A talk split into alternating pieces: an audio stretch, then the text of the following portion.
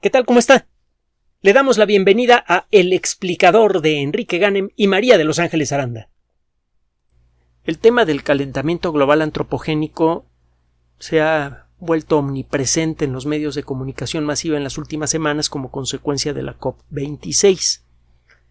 Pronto vamos a platicar sobre algunos aspectos eh, tecnológicos e incluso económicos asociados con eh, las consecuencias de esta reunión el día de hoy, y para mantenernos dentro de esta conversación, dentro de este tema, hemos encontrado tres notas que tienen que ver con cuestiones relacionadas con la perspectiva científica del calentamiento global antropogénico y en general de las causas reales del impacto ambiental humano. Como siempre nos gusta eh, señalar que uno como biólogos entendemos, reconocemos, vemos la evidencia clara, obvia, indiscutible de un severísimo impacto ambiental provocado por las actividades humanas, un impacto ambiental que debe ser remediado a la mayor eh, eh, con la mayor rapidez posible, a la mayor brevedad posible, si es que queremos rescatar a lo que queda del ecosistema terrestre, un ecosistema del que depende no solamente nuestro bienestar, sino incluso nuestra alimentación, nuestra vida misma. Estamos conscientes de eso. Estamos conscientes también que hay evidencia que sugiere fuertemente que existe una, una alteración en los patrones climáticos de la Tierra generados por la actividad humana. Estamos conscientes también que el, eh, el funcionamiento de la ciencia rara vez procede de manera lineal. Cuando tiene usted un gran tema en discusión, generalmente escucha usted un intercambio muy nutrido de argumentos técnicos bien fundamentados entre los que están a favor y los que están en contra de ese tema particular ha sucedido a lo largo de toda la historia de la ciencia. Cuando fue presentada la teoría de la evolución, cuando fue presentada la teoría de los átomos, cuando fue presentada la teoría de la relatividad. Un aspecto de, que, que nos genera mucha incomodidad a nosotros como, como científicos de carrera es el darnos cuenta que mucha de la discusión sobre este tema parece que ha ocurrido a puertas cerradas y lo único que le llega al gran público son las conclusiones. Muchas veces esas conclusiones se basan en trabajos que tienen una doble lectura o que pueden ser criticados desde el punto de vista técnico. Incluso si usted toma, se toma el tiempo de buscar en revistas científicas, puede encontrar, como ocurre con frecuencia, artículos científicos que incluso pueden ir en contra de lo que de, la consenso sobre el calentamiento global antropogénico. Y lo que resulta realmente molesto es que se esté utilizando entonces el nombre de la ciencia para distorsionar su mensaje. La ciencia funciona publicando información, haciéndola del dominio público. Que mucha gente no tenga ganas o formación para leer los artículos científicos es otro boleto pero el conocimiento es publicado. Ese es un elemento fundamental del trabajo científico, hacerlo del dominio público. Y también es fundamental para la ciencia hacer pública la discusión sobre grandes temas científicos, sobre todo aquellos que tienen un efecto directo en el funcionamiento de nuestra sociedad. Esa discusión está completamente escondida, cuidadosamente filtrada. No la escucha usted prácticamente en ningún lado. De hecho, cualquier persona que pretende argumentar en contra de la eh, teoría canónica, eh, la teoría, llamémosle clásica del calentamiento global antropogénico con artículos científicos, encuentra usted descalificaciones, encuentra usted eh, toda clase de respuestas sin fundamento y que no tienen que ver con, la, eh, con el aspecto técnico de la discusión. No hay forma de poder discutir de manera clara, abierta y objetiva, como se hace en el mundo de la ciencia, la cuestión del calentamiento global antropogénico. Y es porque la discusión la llevan toda clase de personas, excepto científicos. Los voceros, los promotores, incluso los detractores de la teoría del calentamiento global antropogénico, son lo que quiera usted menos científicos, políticos, artistas, lo que sea menos científicos. Es molesto esto. Se está utilizando el nombre de la ciencia para propósitos que no son muy muy claros, aunque algunos de ellos probablemente ya salieron a la superficie, ya lo discutiremos pronto en, otro eh, espacio. Esté usted atento, si le interesa el tema, hay eh, algo importante que comentar al respecto de, de por qué la discusión sobre el, eh, la discusión científica, técnicas en pro y en contra del calentamiento global antropogénico no llega al público.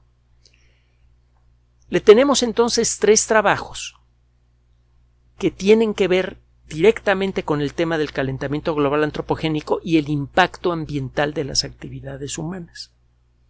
Y como en otras ocasiones, les ofrecemos las fuentes de la información, las conclusiones básicas del trabajo que luego usted puede consultar en Internet y sacar sus propias conclusiones. Y eh, al final queda la invitación implícita y explícita para que usted arme su propio entendimiento sobre el tema y decida qué es lo que cree usted que se debe hacer al respecto. A final de cuentas es la suma de estas perspectivas individuales lo que debe generar una perspectiva colectiva, cuando menos si nos creemos el rollo de la democracia. Nosotros, desde luego, preferimos creerlo, nos parece que es la, la única forma de crear una sociedad mínimamente decente. Pero bueno, vamos a entrar en materia. Tres trabajos. El primero de estos trabajos es publicado en la revista Nature Geoscience la revista de geociencias de editorial Nature, y hemos hablado mucho de Nature en general. Hemos presentado trabajos publicados en Nature Geoscience en otras ocasiones. Es una revista de muy altos vuelos. ¿De qué se trata este trabajo en particular? Bueno, se trata de un estudio realizado por investigadores del Instituto Max Planck de Química. La institución Max Planck, lo hemos mencionado en otras ocasiones, es eh, toscamente el equivalente al CONACIT aquí en México, eh, incluye una nube de docenas de institutos de investigación dedicados cada uno de ellos a un tema muy específico, que van desde ciencias básicas como física, como química, hasta perspectivas humanas del conocimiento. Es una institución muy, muy interesante. Cada instituto está, desde luego, muy bien provisto con material de investigación y con científicos de muy altos vuelos.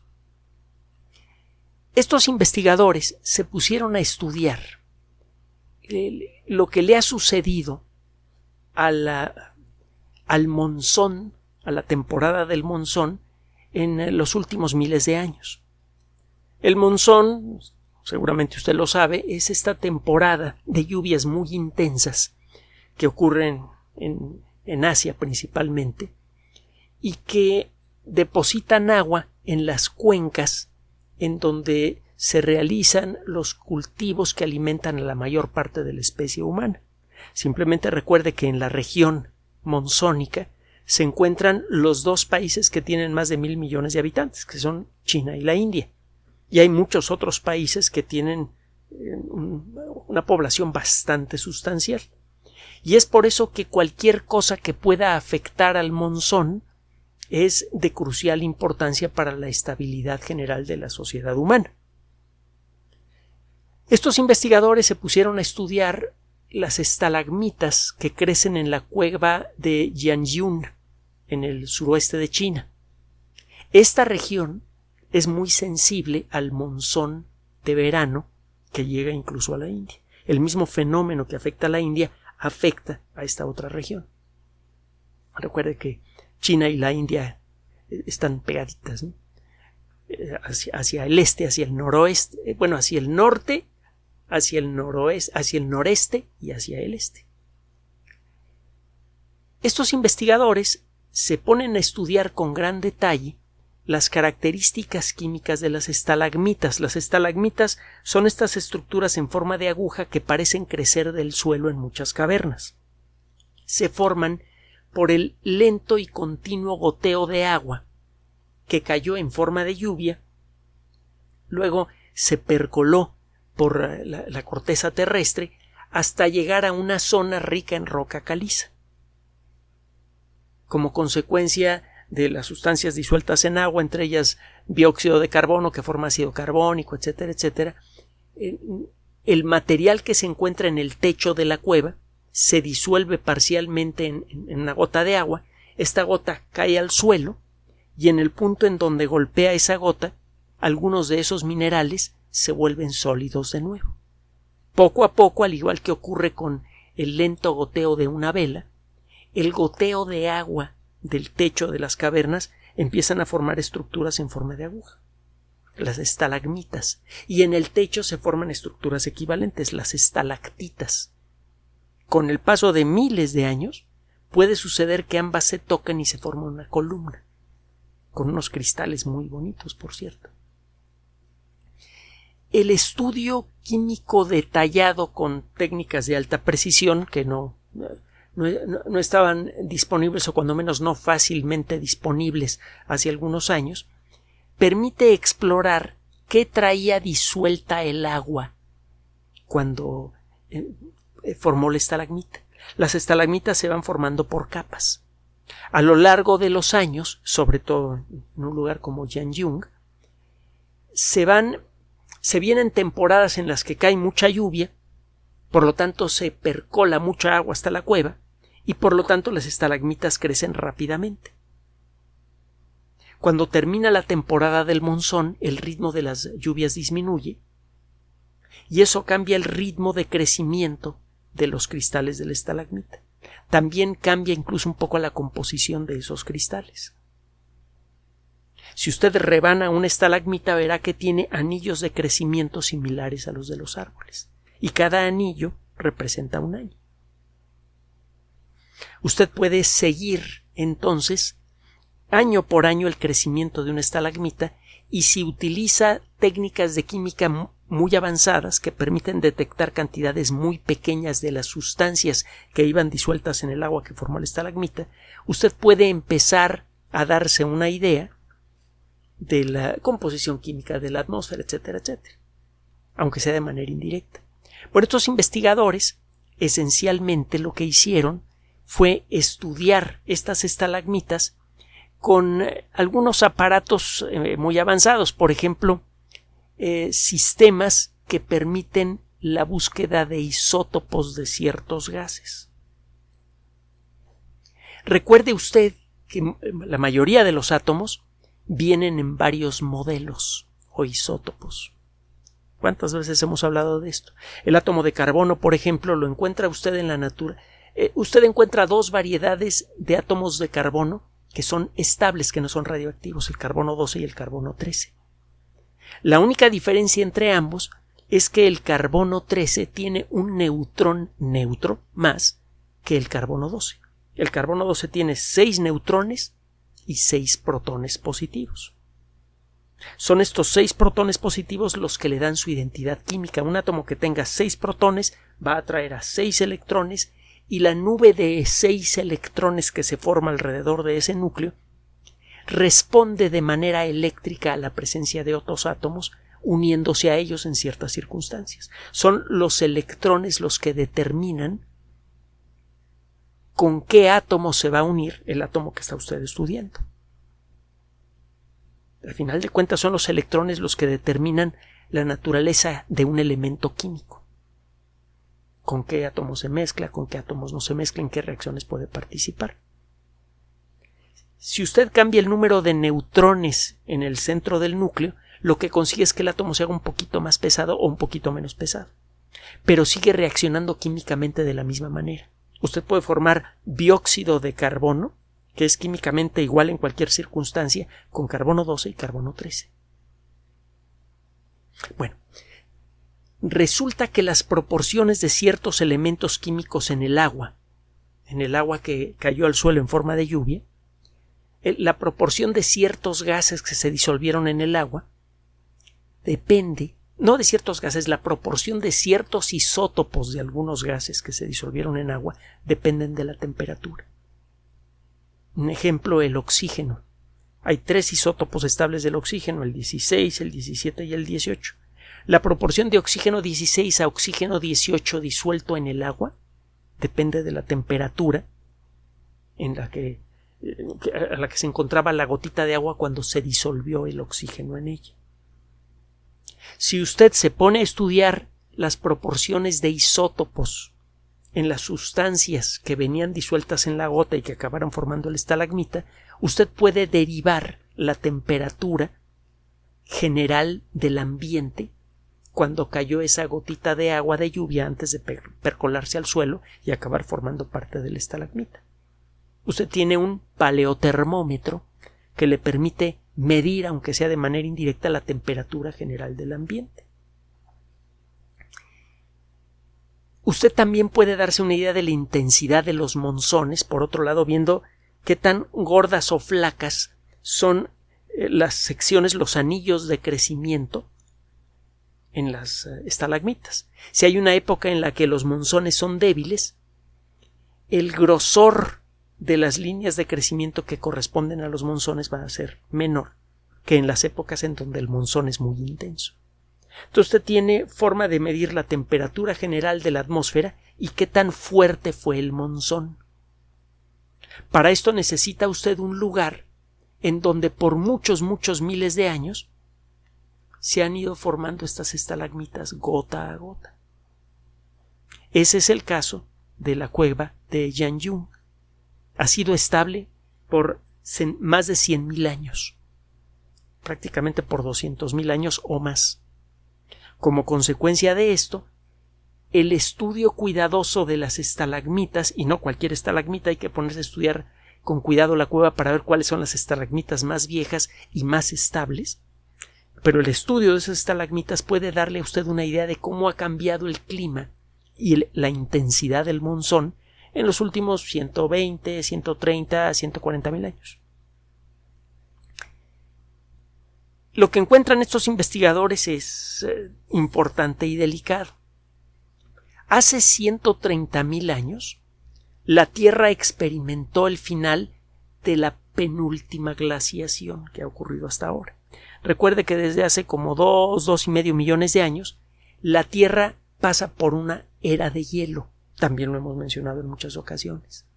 Una era de hielo para los geólogos es una época larga en la que de pronto se viene un frío muy intenso que dura decenas de miles de años, como mínimo. Luego viene un derretimiento muy rápido y una etapa en donde el clima es más o menos decente. La etapa de frío le llama usted periodo glaciar y la etapa de clima más o menos decente le llama periodo interglaciar.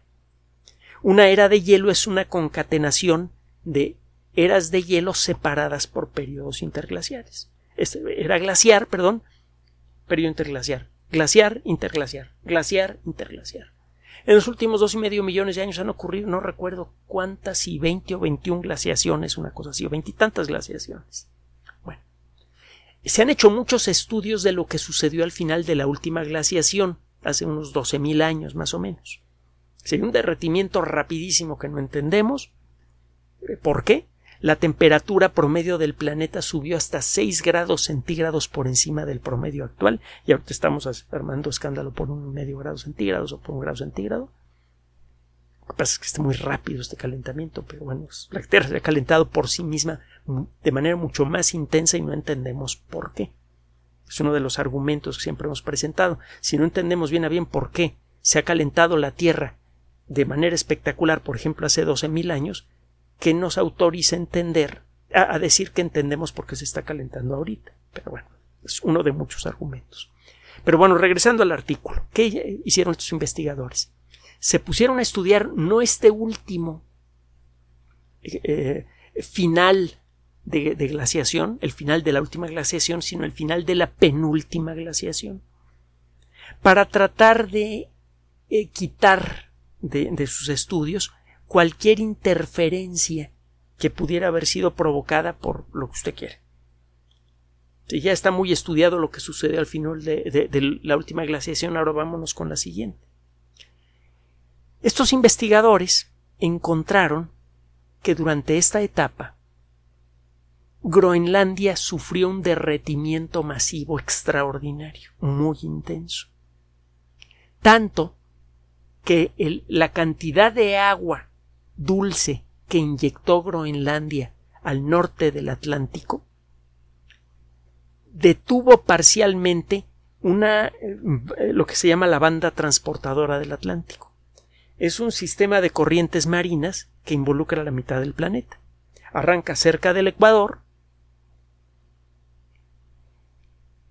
en, donde el agua se calienta bastante, el agua menos densa llega a la superficie del mar y empieza a moverse hacia el oeste, pasa por el sur de África y luego se mueve hacia el norte del Atlántico. Llega hasta la zona general de eh, Europa, de eh, Groenlandia, etcétera, ahí el agua se enfría, cae hacia el fondo y repite el mismo viaje pero al revés y por el fondo del mar, como agua fría. Este sistema lleva mucha agua caliente hacia el norte. Una parte de este sistema de corrientes es la corriente del Golfo, que sale del Golfo de México y que baña a los países europeos y es por eso que muchos países europeos están libres de los puertos de muchos países europeos están libres de hielo incluso en los inviernos más eh, desagradables, más intensos. Es esta corriente de agua relativamente mm, eh, tibia que viene del Golfo de México y que llega hasta Europa, la que mantiene el clima más o menos decente. Bueno, para que esto funcione, el nivel de salinidad del agua no debe variar demasiado. Si usted de pronto suelta mucha agua dulce en la superficie del mar, esa agua dulce diluye la salinidad del mar y eso detiene el movimiento de, este, de, esta corriente, la corriente se dispersa.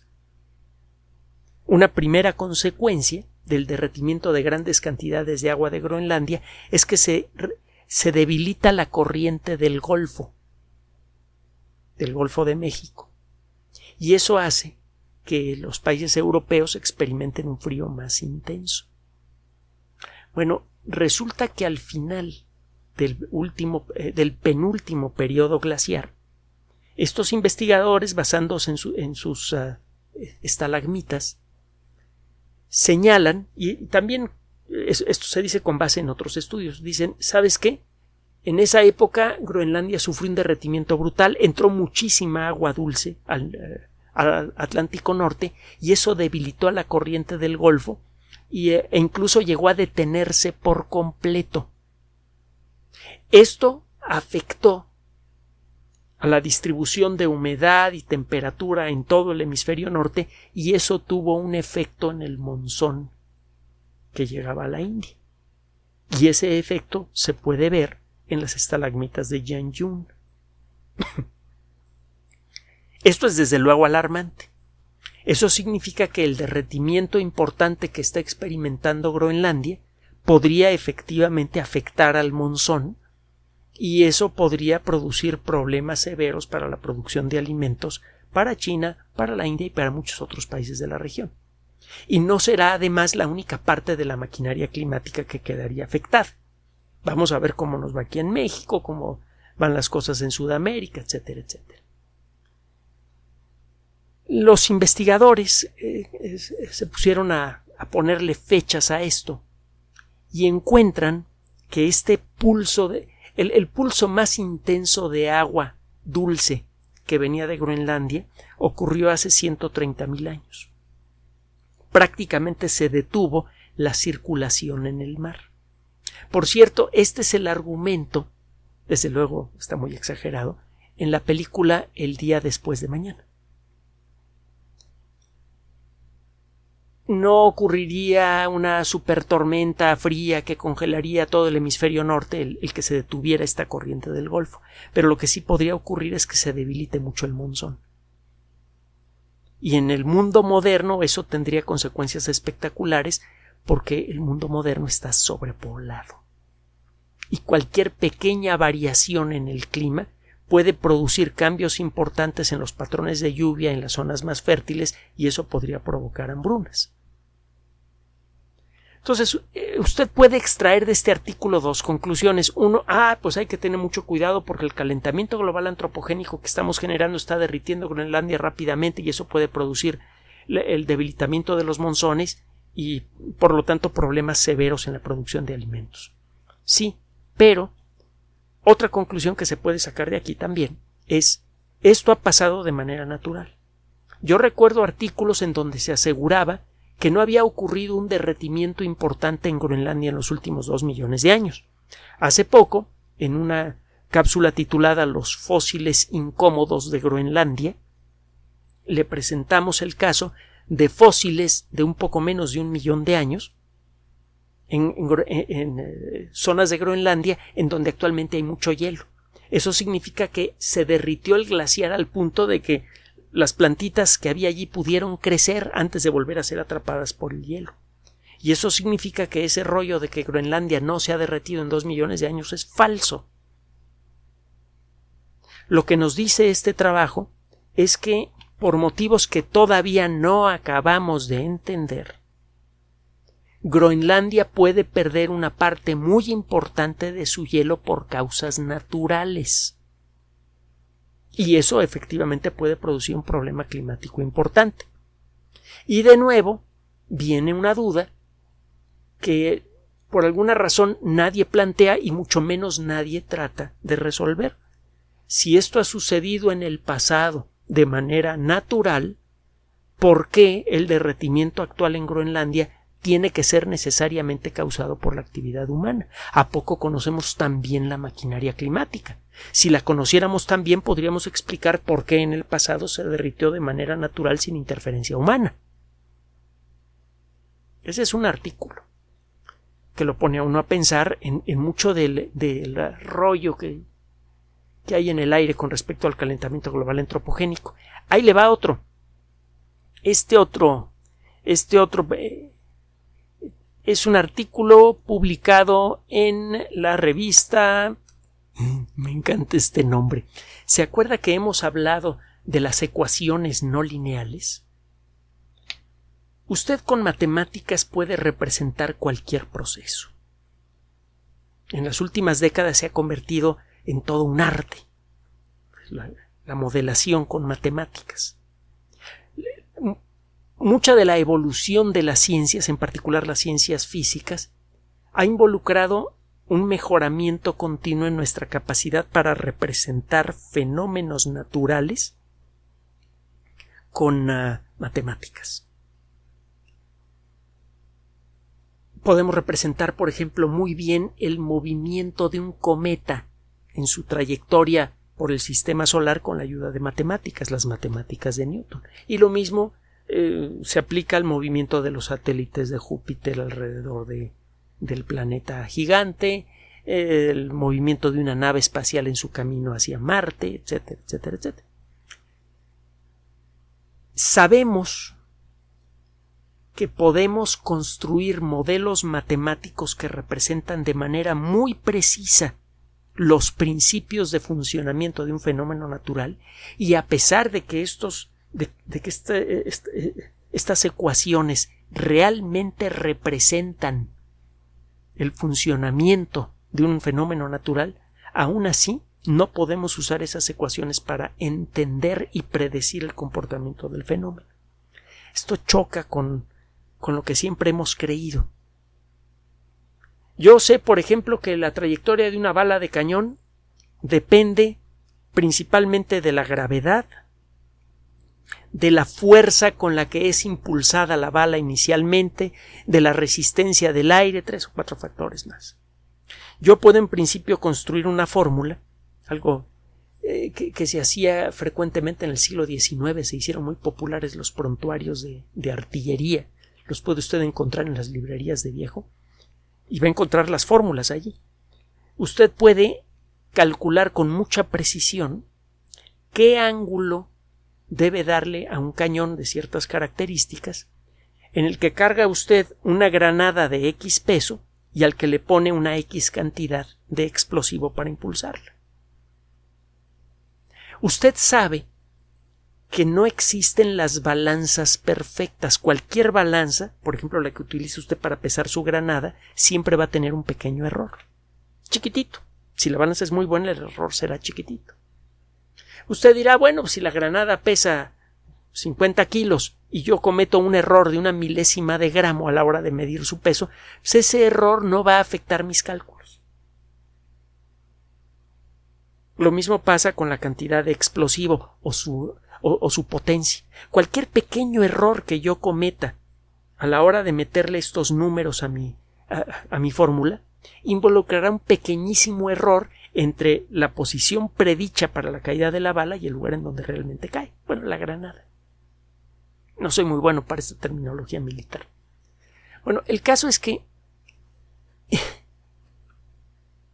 existen sistemas de ecuaciones que representan de manera muy precisa lo que sabemos de un fenómeno natural. Y puede ser un fenómeno muy, muy simple. Por ejemplo, tres objetos que se mueven en el espacio bajo la acción de su gravedad mutua. Usted puede construir un sistema de ecuaciones que representan eso de manera perfecta y si lo mete en una computadora se lleva el susto de la vida. Porque su computadora no puede hacer un cálculo sistemática, consistentemente exacto. A veces va a poder usted predecir qué posición relativa van a tener esos tres objetos dentro de tres meses y a veces no. A veces el error va a ser chiquito y a veces el error es grande y nunca va a poder usted calcular cuándo va a cometer un error grande y cuándo va a cometer usted un error chiquito. Esto tiene que ver con la naturaleza de esos fenómenos naturales. No es un error en las matemáticas que usamos. Está arraigado en la naturaleza del fenómeno. Y por lo tanto, ese problema no puede ser resuelto. Puede ser eh, eh, suavizado, pero no resuelto. Bueno, a este fenómeno matemático se le conoce como caos. A las ecuaciones caóticas se les llaman ecuaciones no lineales. Esto de no lineal significa, si yo cometo un error chiquito en, eh, los datos que le meto a una, a una ecuación, a una ecuación lineal, el error en el cálculo que voy a hacer también va a ser chiquito. El tamaño del error está asociado directamente con el, el tamaño en la imprecisión de la predicción que, voy a hacer con, esa, eh, con una fórmula. Yo tengo una formulita que me describe la trayectoria de una bala de cañón. Si tengo un pequeño error en el peso de la granada, de la granada cometeré un pequeño error en el punto de caída. Y eso es todo. Si el error es grande es porque cometí un error grande en los datos que le di a la fórmula. Bueno, a la ecuación. Bueno, en las fórmulas caóticas no. El error puede ser microscópico, abismalmente pequeño, y de manera impredecible ese error abismalmente pequeño en el dato con el que alimento a, mis fórmulas me puede producir un error grandísimo en la predicción. Y es impredecible cuando el error me va el error inicial me va a producir un error final gigante y cuando no. A esto se le llama no linealidad en el mundo de las matemáticas. Le digo todo esto porque la revista en la que aparece el segundo trabajo de investigación del que vamos a hablar se llama Caos, una revista interdisciplinaria de ciencias no lineales. El nombrecito sabroso. Esta revista es publicada por el Instituto Americano de Física, AIP, American Institute of Physics, que es una institución que tiene una tradición enorme, desde una respetabilidad brutal, etc. El artículo es completamente gratuito, se llama Automatic Detection of Abrupt Transitions in Paleoclimate Records. ¿Qué hubo? Es decir, eh, detección automática de transiciones abruptas en registros paleoclimáticos. Pues como que no acabamos de aclarar el título, ¿verdad? Esto, por cierto, es del, eh, eh, fue publicado el 16 de noviembre de 2021. Está calientito el artículo. ¿De qué se trata el artículo? Usted puede tener un registro muy detallado de cómo ha cambiado la temperatura global del planeta en los últimos 16.000 años. Ese es el ejemplo que ellos ponen. Esto lo calcula tomando muestras de hielo de Groenlandia. En el norte de Groenlandia hay una capa de hielo muy gruesa. Usted mete un tubo metálico. Cuando lo saca, el interior del tubo está lleno de hielo. Saca usted ese, ese tubo sólido de hielo que está en el interior y va a encontrar una serie de rayitas que representan los cambios en el ritmo de deposición de nieve a lo largo del año. Cada una de esas rayitas, como las rayitas de crecimiento de un árbol, corresponden a un año. Usted puede estudiar químicamente, bueno, química y eléctricamente cada una de esas capas y eso le da a usted una idea de cuánto oxígeno 16 y cuánto oxígeno 18 fue atrapado por la nieve en su caída desde el cielo. Y eso a su vez le dice a usted cuál era la temperatura promedio de esa zona. De esta manera, y, sigue, y utilizando este razonamiento de, de, eh, de, de, pelotas de billar, que le pego acá, que luego le pego acá, que luego le pego acá, esta cadena de razonamientos le permite a usted hacer un, una gráfica que representa la temperatura general de la zona en donde cayó ese, esa nieve a lo largo de los últimos X miles de años. Según si usted mete un tubo muy grandote, a la hora de sacarlo tendrá una barra de hielo muy grandota que tendrá muchas rayitas que representan a los últimos 5, 10, 15, 16 mil años o más.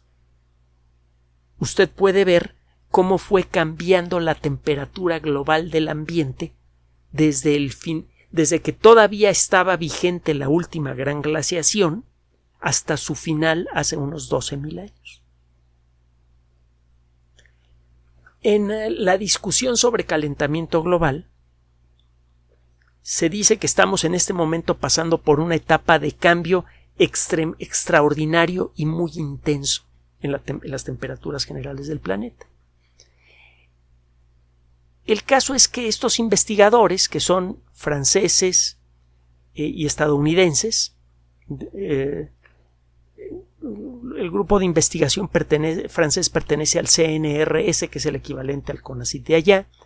También hay investigadores de la Universidad de California en Los Ángeles y de la Universidad de Columbia. En el caso de estos investigadores se ponen a estudiar esta gráfica que es bien conocida, que pretende reconstruir la temperatura de la zona general de Groenlandia en los últimos 15, 20 mil años, o más incluso y se dan cuenta al aplicar una técnica estadística que tiene que ver con, la teoría del caos. Una, teoría que se, una técnica que se llama la, técnica de Kolmogorov-Smirnov. Kolmogorov es un nombre bien conocido para los que nos hemos acercado a las biomatemáticas. Ayudó a construir varios modelos muy interesantes de, del funcionamiento de ecosistemas, por cierto, entre otras cosas.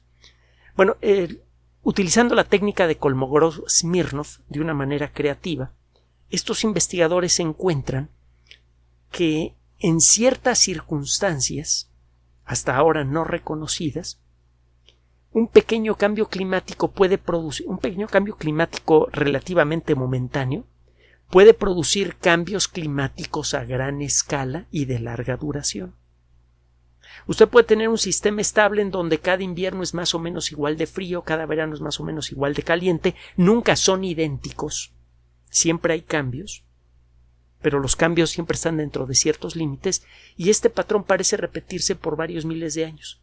Y de pronto, ¡pum!, hay un cambio muy importante. De pronto los inviernos se hacen mucho más fríos y los veranos mucho menos tibios. Y no parece existir ningún motivo específico para ese cambio espectacular. El motivo se puede adivinar con las matemáticas no lineales. Sabemos que el clima es un ejemplo perfecto de un fenómeno no lineal. De hecho, las tres disciplinas que sirvieron para alimentar los primeros ejemplos de lo que luego fue la teoría del caos, las tres disciplinas que fundaron la teoría del caos fueron la biología, ya ve que los biólogos andamos de metiches por todos lados, la geometría, en donde destaca el trabajo de un caballero extraordinario, Benoit Mandelbrot, y la meteorología. En la meteorología encuentra usted muchos ejemplos de no linealidad, en donde tiene usted un comportamiento más o menos estable, más o menos el mismo tipo de veranos, el mismo tipo de inviernos, y ¡pum! de pronto ocurre un cambio que puede venir por un estímulo pequeñito, que no, un estímulo microscópico en relación al cambio que produce. Eso es parte de lo que ocurre con un sistema caótico que a veces un pequeño estímulo en un cierto momento, que es prácticamente imposible de calcular, produce un cambio muy importante en el comportamiento general del sistema. Y lo que encuentran estos investigadores con esta nueva técnica son varias instancias de cambio climático notable, abrupto, a veces para más calor, a veces para más frío, en los últimos 14.500 años. Las gráficas han estado allí, las han visto muchos investigadores, pero no fue sino hasta que se aplicó esta variante de la técnica de Kolmogorov-Smirnov que fue posible detectar esos casos. De haber vivido en esas épocas usted los habría sentido. Después de pasarse 30 o 40 años con un patrón climático, de pronto cambió el clima y uno no sabe ni por qué. Y claro, en aquella época no había industria y no había ninguna otra cosa hecha por seres humanos que pudiera producir esos cambios. De nuevo, si ahorita estamos eh, experimentando un cambio importante, nos va a resultar muy difícil demostrar hasta qué punto somos responsables nosotros y hasta qué punto el clima está variando porque se le pega su gana. ¿Por qué? Porque el clima tiene un comportamiento no lineal. Es una de las críticas matemáticas más fuertes que se le pueden hacer a todos los modelos que hablan de cambio climático antropogénico. Ningún modelo matemático puede hacer predicciones precisas con modelos caóticos. Punto. Es cuestión de principio, es algo fundamental. No, no, hay forma de darle la vuelta a esto, hay forma de atenuarlo. Y eso es lo que consiguieron, por cierto, los ganadores del Premio Nobel de Física. Se pueden mejorar los modelos no lineales para poder hacer predicciones un poquito más precisas en ciertas circunstancias, pero nada más.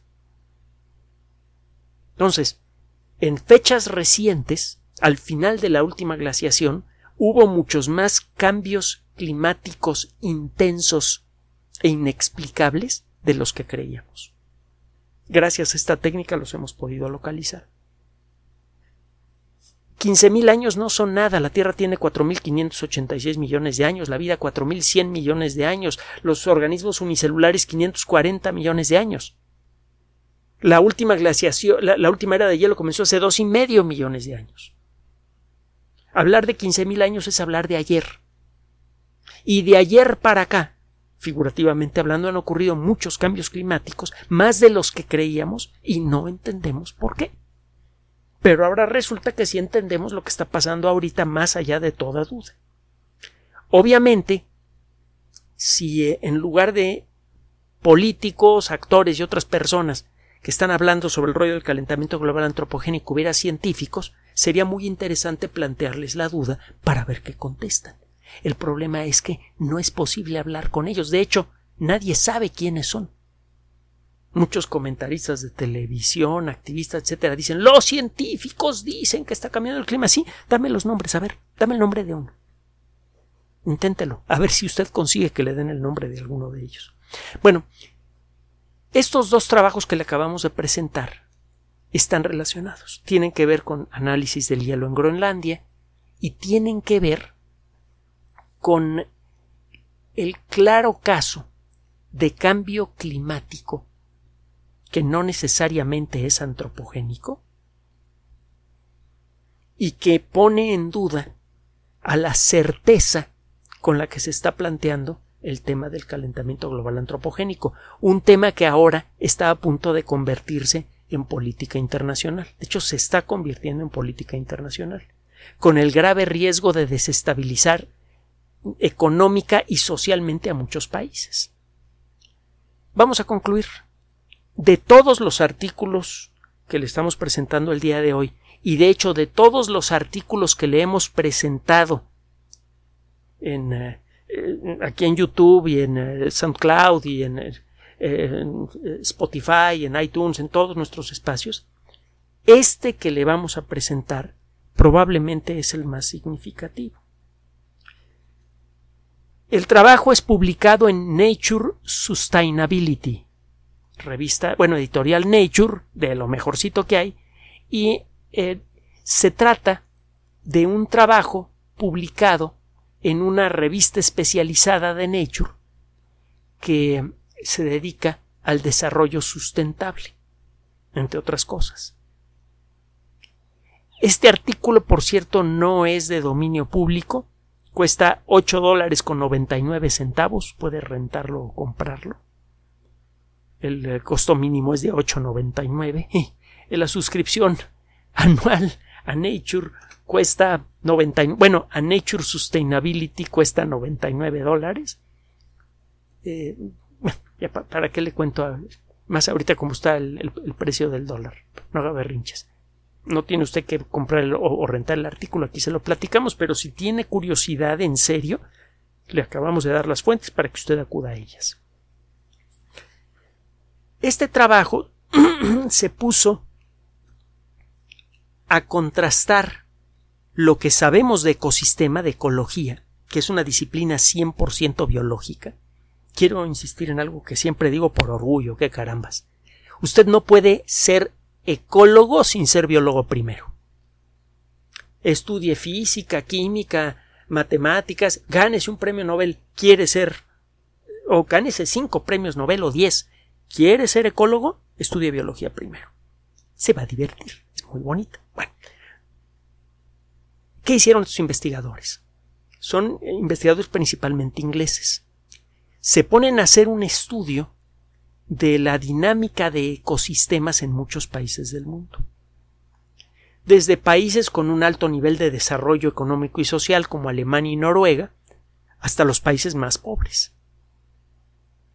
Se supone que los países más ricos han logrado desarrollar un sistema de producción que es mucho menos agresivo con el ecosistema. Por ejemplo, tienen implantado, como pasa en Francia, por ejemplo, eh, los procesos silvícolas, se hace mucha silvicultura. Es decir, se siembran árboles de manera controlada y se talan de manera controlada y sustentable para poder producir madera en grandes cantidades. Por cierto, un bosque sustentable es un desastre ecológico se ven muy bonitos los árboles, pero como ecosistema es algo verdaderamente deleznable, pero eso lo trataremos en otra ocasión.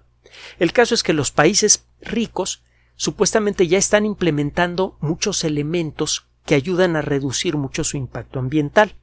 Reciclado de basura, a veces en forma automática, el, bosques sustentables, eh, sistemas de transporte colectivos de alta calidad que mucha gente quiere utilizar, y que son seguros, económicos, eh, reactores nucleares y otras fuentes de energía menos impactantes con el ambiente. Los países ricos tienen para fotoceldas, etcétera, etcétera. Supuestamente entonces el impacto ambiental general de los países ricos, sobre todo aquellos que no tienen una población que crece muy rápidamente, como pueden ser Noruega o Alemania, pues debería ser muy bajo. Estos investigadores estudiaron el caso de 148 países. Y para hacerle corta la historia, encuentran lo siguiente. Esta frase es lapidaria.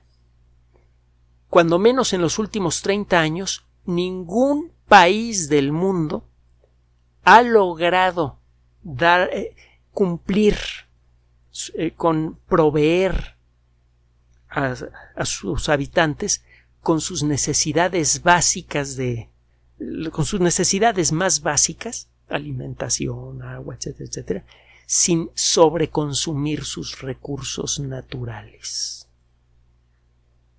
Ningún país del mundo está en condiciones de darle lo mínimo que necesitan todos sus habitantes para vivir sin destruir progresivamente el ecosistema terrestre. Aquí no hay ningún rollo del clima, ni del calentamiento global antropogénico, ni del dióxido de carbono, ni de los carros eléctricos. incluso los países en donde se usan, incluso países como Noruega, que tienen ya muchos años promoviendo el uso de los carros eléctricos. Usted va a Noruega y ve un automóvil cuya placa comienza con EL, ya sabe que ese automóvil es eléctrico. Y esos automóviles disfrutan de un montón de ventajas de estacionamiento gratis, puntos de carga gratis en muchos puntos de, las ciudades. Eh, les dan un montón de ventajas, descuentos de impuestos y no sé qué tantas cosas. Tienen un montón de ventajas. Entonces tienen muchos carros eléctricos. Bueno, incluso en esos países en donde usan mucha electricidad que pueden generar por sistemas eh, hidroeléctricos que tienen un impacto ambiental relativamente bajo, si se escoge bien en dónde poner eh, estos sistemas hidroeléctricos, incluso un país que produce más electricidad que la que necesita, como Noruega, y que tiene una, una vida con bajo impacto ambiental, necesita ir degradando continuamente su ecosistema para poder proveer a su población de lo, mínimo que necesita para vivir. Esto es alarmante. Y esto le da sustancia a uno de nuestros principales argumentos en relación al rollo del calentamiento global antropogénico. El problema que tiene la sociedad humana con el ecosistema es muy real, muy grave y es multifactorial. Ojalá y fuera nada más el gas que echamos a la atmósfera. Es una de las molestias con el rollo del calentamiento global antropogénico. Están simplificando el problema y por lo mismo están generando eh, una situación grave. Eh, vamos a dedicar mucho esfuerzo para resolver algo que no es un problema, cuando menos que no es la base del problema. El verdadero problema que enfrentamos parece ser, por un lado, la sobrepoblación y por el otro lado, el esquema eh, el, modelo social y económico con el que funciona la sociedad moderna. Un modelo social y económico que involucra el consumo continuo de bienes de todo tipo. Ropa, a cada rato cambiarla. El automóvil, cambiarlo a cada rato. La computadora, el teléfono celular. El modelo consumista necesario para mantener funcionando la economía como la hemos, como la hemos construido nosotros, los seres humanos. Y el, el tamaño de la población, esos dos factores juntos son los que están haciendo que el ecosistema se agote. Usted puede convertir todos los automóviles en automóviles eléctricos, acabar con todas las centrales de producción de electricidad que utilicen combustibles fósiles, puede todo el mundo andar en patinetas eléctricas y de todas maneras se va a seguir degradando el ecosistema. Eso es lo que dice este artículo y es lo que hemos dicho nosotros desde que empezamos a hacer radio en 1989. Por favor, es muy importante ahora más que nunca, ya se le diremos más adelante por qué, que contemple usted el problema del calentamiento global antropogénico y en general de la protección ambiental con la cabeza fría no crea nada más en lo que ven los medios de comunicación. Muchas veces esos mensajes tienen eh, eh, están tratando de promover ciertos intereses. Ya justificaremos eso más adelante en otra ocasión. El problema ambiental existe. Es grave, es serio y está creciendo día con día. Es solucionable, desde luego que sí.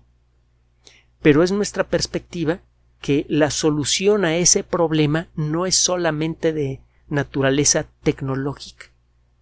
Necesariamente vamos a tener que cambiar de manera muy profunda la estructura de nuestra sociedad, nuestros valores colectivos y nuestra forma de actuar colectiva, si lo que queremos es crear una relación decente con el, eh, con el ecosistema del planeta del cual depende nuestra existencia. Gracias por su atención. Además de nuestro sitio electrónico www.alexplicador.net, por sugerencia suya tenemos abierto un espacio en Patreon, el explicador Enrique Ganem, y en PayPal, el explicador patrocinio por los que gracias a su apoyo sostenemos este espacio. Puede usted descargar gratuitamente estos audios en formato MP3 en Spotify y en iTunes como El Explicador sitio oficial y en SoundCloud como El Explicador y con formato de video en YouTube en El Explicador sitio oficial.